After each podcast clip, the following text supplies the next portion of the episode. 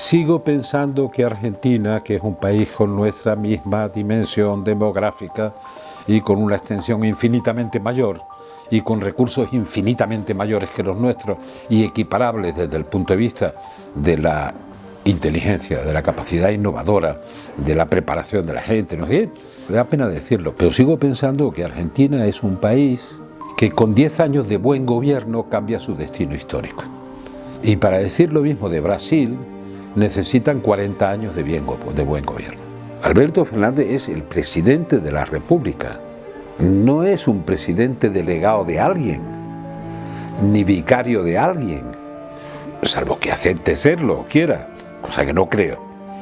Pero no es Medvedev nombrado por el presidente Putin para que le ocupe el sillón durante cuatro años hasta que vuelva.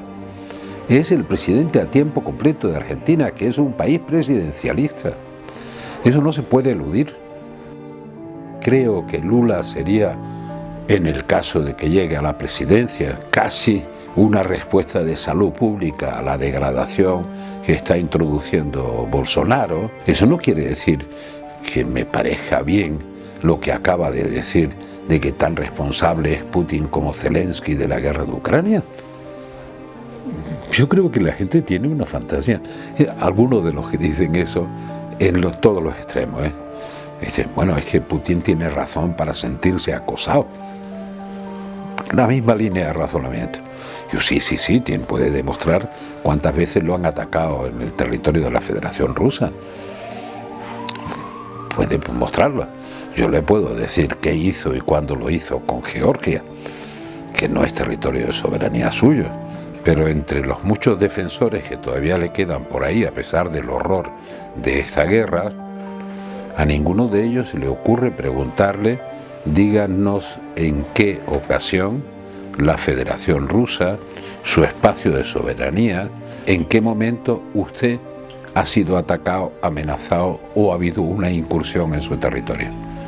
Podemos empezar a medir las consecuencias de esta guerra en una onda expansiva fuera del sufrimiento humano y de la terrible injusticia y probables crímenes de guerra que se han cometido.